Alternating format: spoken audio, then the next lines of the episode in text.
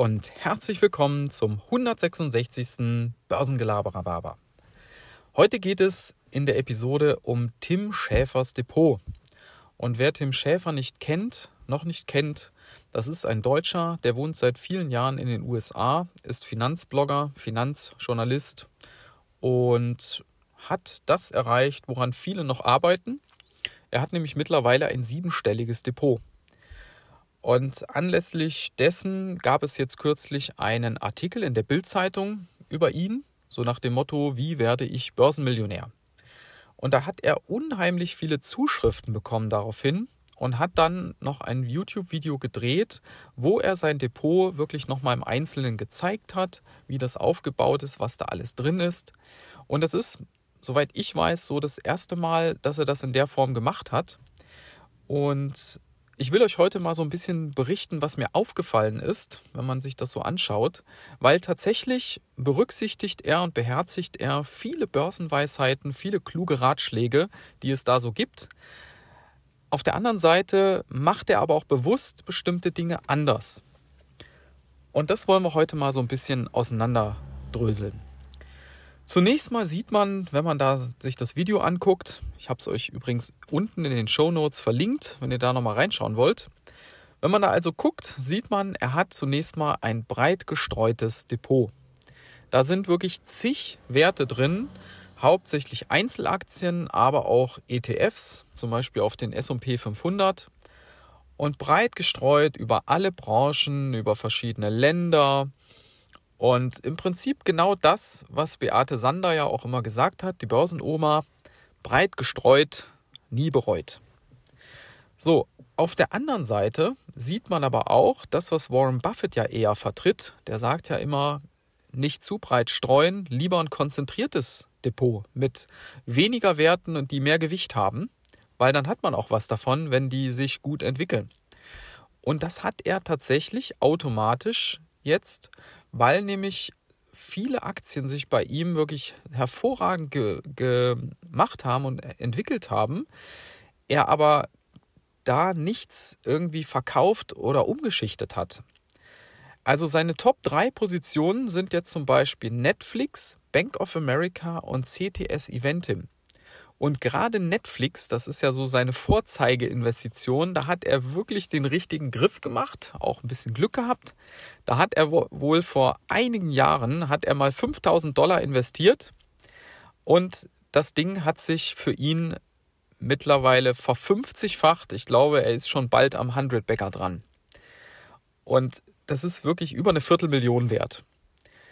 Und er hat da nichts verkauft. Es gibt ja Leute, die sagen, du musst rebalancen. Das heißt, wenn ein, eine Position zu groß wird im Depot, dass man umschichtet, das bedeutet aber, dass man im Prinzip seine Gewinner verkauft und in die Verlierer investiert. Und der Kolja Barkhorn, ist ja auch ein YouTuber, Finanz-YouTuber, kennen bestimmt auch viele von euch, der hat dazu auch mal gesagt, dass er das absoluten Blödsinn findet ähm, und er das auch nicht macht. Und ich persönlich sehe das tatsächlich auch so. Warum soll man seine Gewinner verkaufen und dafür dann in die Verlierer investieren? Nur damit das das gleiche Gewicht hat. Ist doch gut, wenn sich eine Aktie super entwickelt und dann hat die halt automatisch mehr Gewicht. Und der Tim Schäfer macht das eben auch so. Und da sind etliche Aktien dabei, die sich wirklich top entwickeln.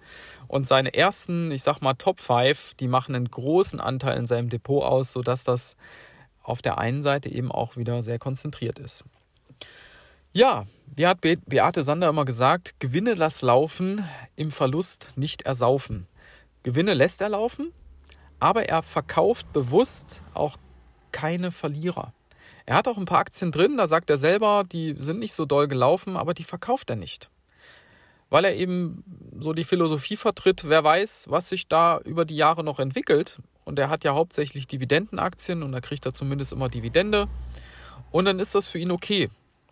Das würde ich persönlich so nicht machen. Also wenn ich äh, an einem Unternehmen irgendwo sehe, das entwickelt sich einfach über Jahre nicht in die Richtung, in der ich mir das vorgestellt habe. Und ich habe vielleicht auch irgendwann den Eindruck, ich traue das dem Management nicht mehr zu, dass die das Ruder rumreißen. Oder man kürzt Dividenden und solche Dinge. Dann sage ich auch irgendwann, dann ziehe ich auch die Reißleine. Ja, so seht ihr, dass da viele Dinge einfach drinstecken in dem Depot und er macht das meiner Meinung nach schon wirklich gut und hat ja auch Erfolg nachweislich. Ja, abschließend vielleicht noch zu dem äh, Punkt Artikel in der Bildzeitung. Vielleicht kennt ihr diese Redensart, wenn Aktien erstmal in der Bildzeitung stehen, dann wird es Zeit zu verkaufen. Und witzigerweise äh, trifft ja dieser Artikel jetzt genau auf eine, Kon äh, auf eine Korrektur, die wir im Moment sehen. Die Märkte gehen etwas zurück. Aber klar, das hat am Ende nichts wirklich mit diesem Artikel zu tun, aber es ist trotzdem witzig, dass das so zusammenfällt. Das hat mit anderen Dingen zu tun, mit steigenden Anleiherenditen, mit äh, Inflationssorgen und so weiter. Aber das ist ein anderes Thema. Ich finde es grundsätzlich aber gut, dass dieser Artikel so erschienen ist, weil er nämlich dort eine Anlagestrategie vertritt, die für die allermeisten Privatanleger genau die richtige ist.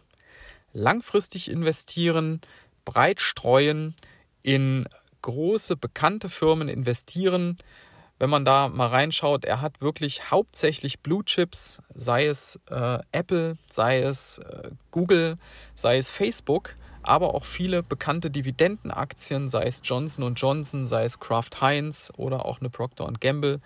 Also genauso wie man es ja auch machen sollte, keine Spekulationen, keine Penny Stocks, wirklich in solide Werte investieren.